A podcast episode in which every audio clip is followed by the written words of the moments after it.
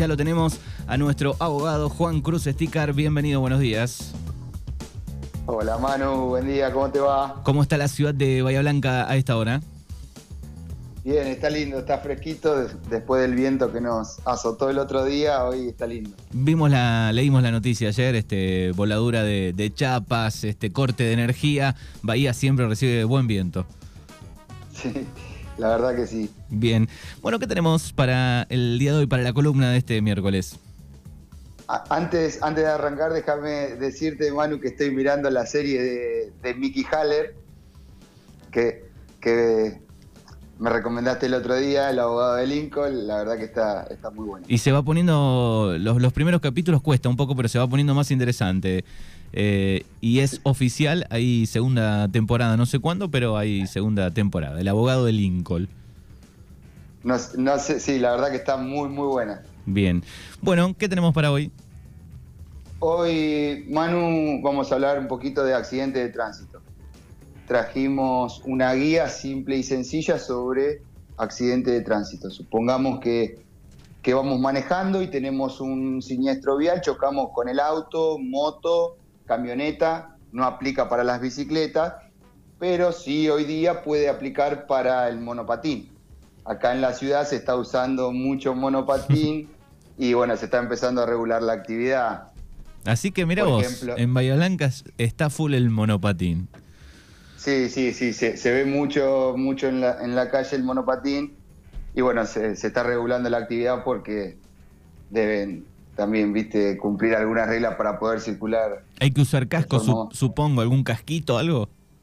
Sí, hay que usar casco, hay que frenar en el semáforo, hay que andar por la calle y no por la vereda, a una velocidad determinada. Mira vos. Pero bueno, ¿qué tengo que hacer si choco con el auto? Bueno, en el momento eh, en el que chocamos se nos generan algunas obligaciones que debemos cumplir y si no cumplimos puede acarrear, alguna sanción. La primera obligación que tenemos es la obligación de detenernos. Si chocas con el auto, tenés que detenerte. Además, tenés que darle al otro conductor los datos de tu licencia de conducir y del seguro de tu auto y pedirle al otro conductor los datos de su licencia de conducir y su seguro. Si interviene, si interviene la, policía, también tenés que darle los datos de tu licencia de conducir y del seguro de tu auto. Bien, la, policía interviene cuando generalmente, cuando es eh, pasa a mayores, digamos que hay, hay gravedad, que hay heridos. Claro, claro, cuando por ahí hay un accidente, lo primero que hay que hacer es llamar a la, a la policía, al 911, y evitar mover a la persona que, está, que tuvo el accidente, está herida, y, y ahí en ese caso hay que llamar a la, a la policía. Bien, salvo que sea un raspón simplemente, eh, se chocan los dos espejos, por ejemplo, se arrancan los dos espejos, ahí no es necesario. Tal cual, bien. exactamente. Ahora bien, ¿qué, otros datos me conviene por ahí tomar si sufro un accidente de tránsito? Bueno, si bien la, ley no lo dice en forma expresa, al momento del accidente te conviene tomar datos del auto con el que chocaste, ya sea patente, marca, nombre de la empresa de seguro, datos del conductor, nombre, DNI, domicilio y teléfono, y datos del asegurador en el caso que no sea la, la misma persona que la que va conduciendo. Por ahí puede el titular del seguro ser una persona y la que va y la que va conduciendo es otra, en ese caso también te conviene tomar los datos del asegurado. Y si hubo testigos del accidente, no está de más también identificarlo y pedir nombre, DNI, domicilio al, testigo que pudo, pudo haber visto el, hecho. El siniestro. Sí, generalmente cuesta conseguir los testigos. Sí, sí, la verdad que sí, porque bueno, no es una obligación del testigo tampoco formar parte, pero bueno, eh, está bueno poder conseguirlo. Ahora bien, ¿qué hago si quien me choca se fuga? Bueno, en principio si tenés un siniestro y ves que la persona con la que tuviste el accidente no se detiene, no cumple con la obligación de detenerse y se fuga, trata de visualizar el vehículo que tiene, la patente, eh, la marca, el color, a ver si puedes identificar el auto de esa persona. Y si no, en ese caso es importante el rol del testigo. Si no, tenés que identificar algún testigo que te pueda ayudar a, a visualizar o a identificar la persona con la que conducía el vehículo o el vehículo. Claro, a veces se buscan las cámaras de seguridad también de algún lugar cercano como para poder corroborar, ¿no? A mí me pasó que me chocaron el auto a las 2 de la mañana parado, eh, escuché el ruido, alcancé a correr un poquito a la ventana y, se estaba tomando el palo, pero alcancé a ver el, auto. Entonces, bueno, después empezó la búsqueda del auto, ¿no? De, ese modelo. Sí, sí, tal cual. Bueno, en, en ese caso... Eh, cuando chocamos un auto estacionado y no, no, sé quién es el dueño, qué tengo que hacer, bueno, tenés que dejar bien sujeto en el auto que está estacionado los datos de tu licencia de conducir y, del seguro de tu auto para que la persona que se encuentra con esa situación, que le choca el auto, sepa qué fue lo que pasó, al menos quién, quién le, le rompió el auto, le chocó el auto. Claro. Pero, pero bueno, no, ah, no, no me quiero olvidar de algo que tiene que ver con esto de, de quien se fuga esto es importante porque la persona que, se fuga de un accidente de tránsito y deja alguna persona herida puede ser juzgada por el delito de abandono de persona. El abandono de persona está regulado en el Código Penal, en el artículo 106, y quien abandona a una persona tiene, o sea, el abandono de persona está penalizado con prisión de 2 a 6 años y si el, daño es grave, puede ser ir aumentando de 3 a 10, incluso si la persona abandonada muere, la pena de prisión va de 5 a 15 años. Entonces, fíjate qué importante o, las consecuencias que puede tener incumplir aquella primera obligación que decíamos de detenernos. Sí, sí. Parece una locura, ¿no? Pero hay gente que, que choca y se toma el palo, si puede, se va. Sí, sí. Sí, sí, sí, sí, sí, la verdad que sí. Parece, no, es una locura. Eh, para mí entender, es, una locura. Bueno, eh, y, ahí hay que empezar la, investigación después, porque en el caso que haya un accidente, digamos, que vos estás herido, que eh, no estás bien, bueno, después tenés que si, tratar de, recabar información, ¿no? Para averiguar quién es. Claro, bueno, por ejemplo, tengo que ir a declarar a la policía después del accidente, bueno, solo si, si la policía te lo pide, si no, no, no es obligación tener que ir a declarar. Si, si tuve un accidente de tránsito, tengo que hacer la denuncia ante mi seguro. Es obligación, si tenés, si tuviste un, accidente de tránsito, eh, hacer la, denuncia al seguro dentro de las 72 horas del accidente.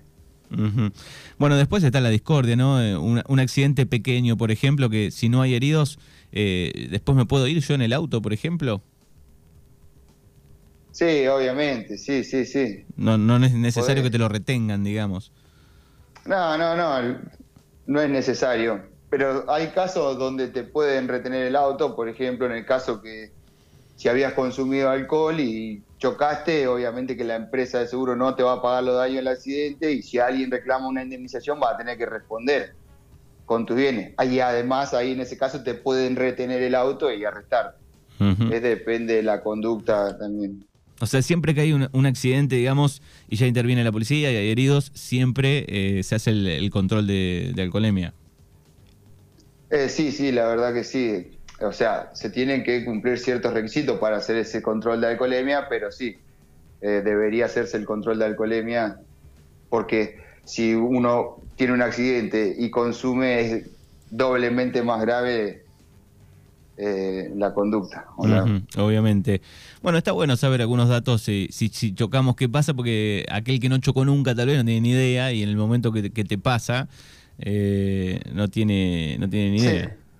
O por ahí te saco un poquito de del pueblo y te llevo a la ciudad y por ahí por ejemplo, tenés un siniestro en la autopista, ¿qué tenés que hacer si, si, chocas en la autopista? Bueno, tenés que tratar de, remover eh, o, correr el vehículo para tratar de no entorpecer la circulación normal, eh, tenés que poner balizas, si estás fuera del auto tenés que tener el chaleco reflectante, porque bueno, tenés que cumplir ciertos ciertos requisitos, eh, ciertas precauciones en el caso de que el accidente se haya producido en la autopista.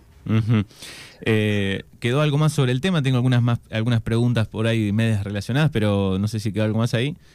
No, no, no, decime, decime. No, eh, estaba pensando que decías, bueno, en el caso del, monopatín que se está eh, poniendo de, moda ahí en, la ciudad de Bahía Blanca, pensaba en las bicicletas también. Digo, eh, no importa el, lugar de la calle que suceda, digo, siempre la bicicleta, en este caso el, monopatín, digo, tienen prioridad. ¿Cómo funciona eso? Sí, la, sí, la bicicleta es como el, por ahí el peatón. Depende también si la bicicleta tiene prioridad, pero si pasa un semáforo en rojo no, no tiene prioridad. Claro, en ese caso no. depende, depende de la situación.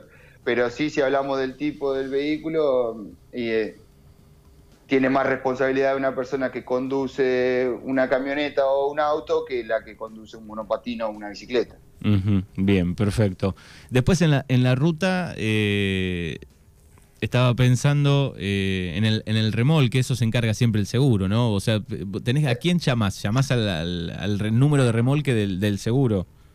Sí, sí, sí, porque ahí en ese caso tiene que estar capacitado para remolcarte. No te puede remolcar. Si vos tenés un accidente, no podés remolcar el auto por un particular.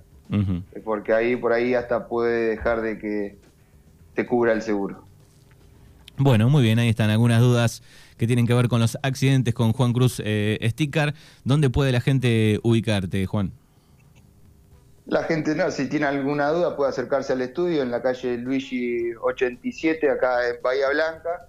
Y si no, mi número de contacto es 291 4603 566. Bien, perfecto. Bueno, Juan, te agradecemos como siempre y en 15 días nos volvemos a encontrar.